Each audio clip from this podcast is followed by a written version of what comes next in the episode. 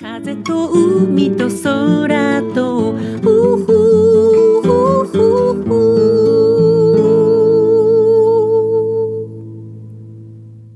皆さん、おはようございます。エポ、風と海と空との時間がやってまいりました。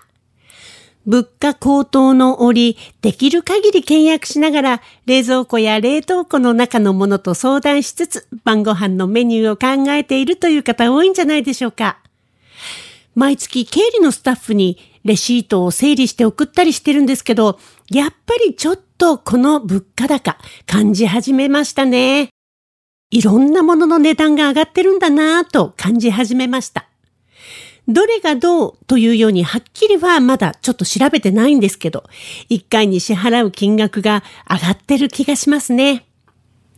幸いにして冷凍庫、冷蔵庫、パンパン問題はまだ我が家で続いているので、その日のメニューに合わせて、そこにある食材を使いながら中をすっきりさせていく予定です。家族が多いとうまくローリングできるんですけどね、二人だとなかなか時間がかかります。ヨーロッパの光熱費事情、結構深刻になってきたようです。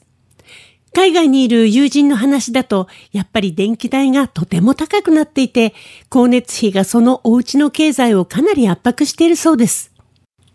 彼女たちはダウンジャケットは普通にお家の中で着ながら暖房をなるべく使わないようにしていたと話してました。太陽光パネルを使って自家発電を試みたりしているそうです。夜はなるべくそれで充電しておいた LED のライトを使いながら節電をしているとのこと。それでも十分暮らせるのよ。ちょっとの不便が楽しくなってきた。と話していました。沖縄は冬の間そんなに寒くないけどね、これから夏になると冷房は必須ですからね。やっぱり電気代が怖いかも。皆さんは日々どんな風に工夫をされていますか？あなたがありのままの自分でいられる時間。この番組では、あなたの心に吹く気持ちのいい風のような F 分の1揺らぎと、そしてあなたが100%、あなた成分でいられるリラックスタイムをお届けいたします。今日の一曲目、エポでフリースタイル。エポ、風と海と空と。この頃 YouTube で昔の沖縄の風景とか戦前の沖縄の人々の暮らしなんかを見るのがとても好きです。フィルムが白黒だったりするせいもあるんだけど、すごくノスタルジックに感じられて、私はそこにいた記憶もないのにね、なぜかキューンとしてしまいます。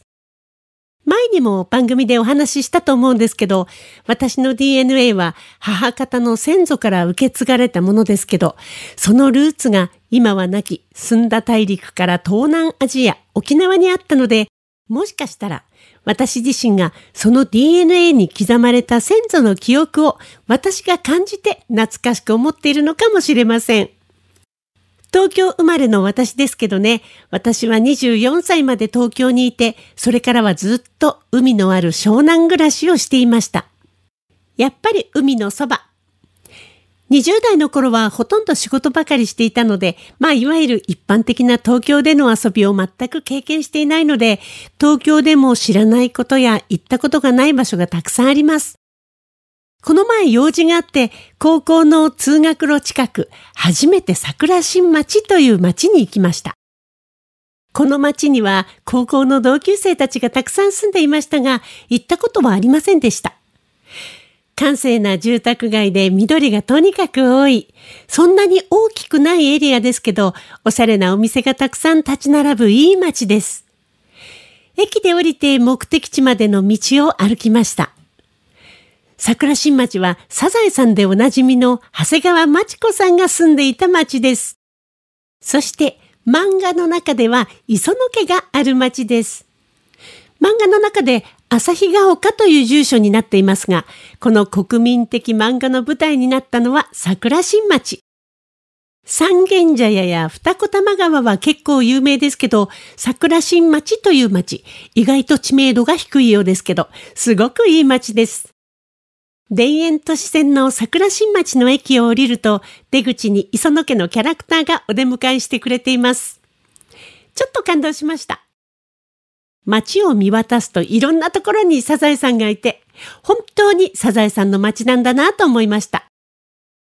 この街はサザエさんの作者である長谷川町子さんが暮らしていた街で、当時の雰囲気をそのまま作品の中に投影していたと言われています。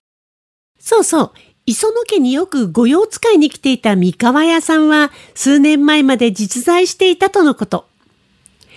駅から近いところにある桜町不動産。カツオくんの同級生の花沢さんの実家として書かれている花沢不動産のモデルなんですって。この町の商店街、それぞれのお店に活気があって、なんかとても良かったですよ。活気があるということは、人通りも適度に賑やかということです。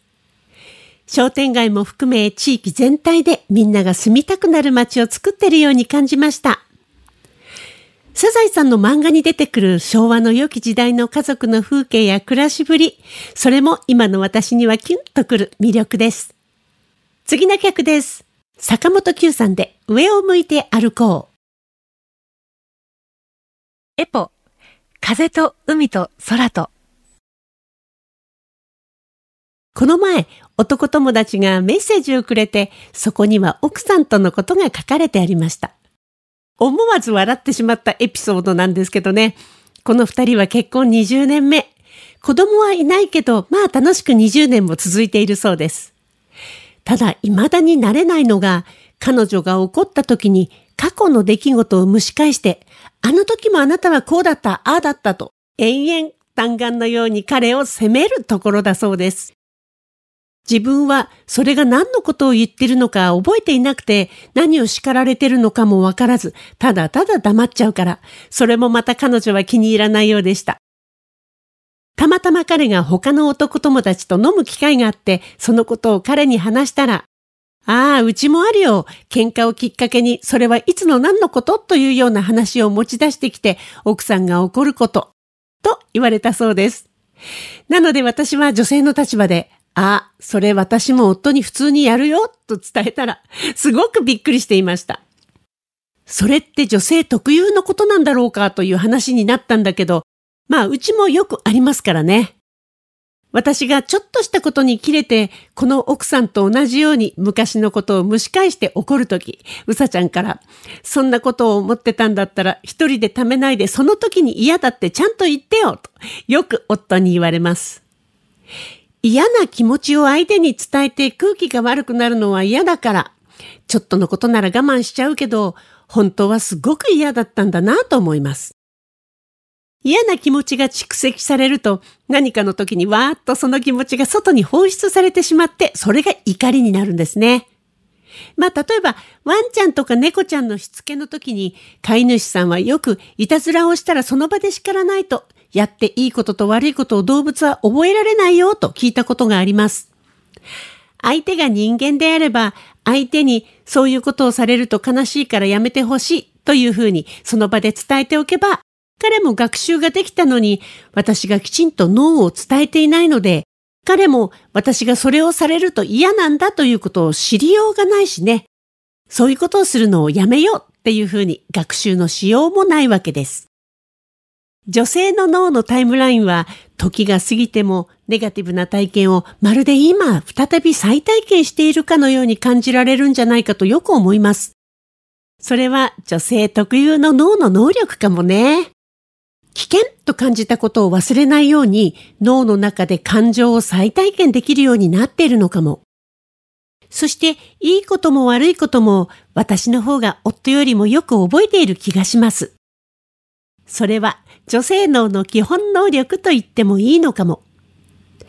友達に私も夫によく昔の話を蒸し返して逆ギレするよと話したら、彼も女性ってそういうもんなのかとちょっと安心していたようでした。次の曲です。時あさこさんでセラビー。女は愛に忙しい。エポ、風と海と空と。何かをきっかけに過去を蒸し返して起こるのは、本当に過去の出来事に女性は深く傷ついているからです。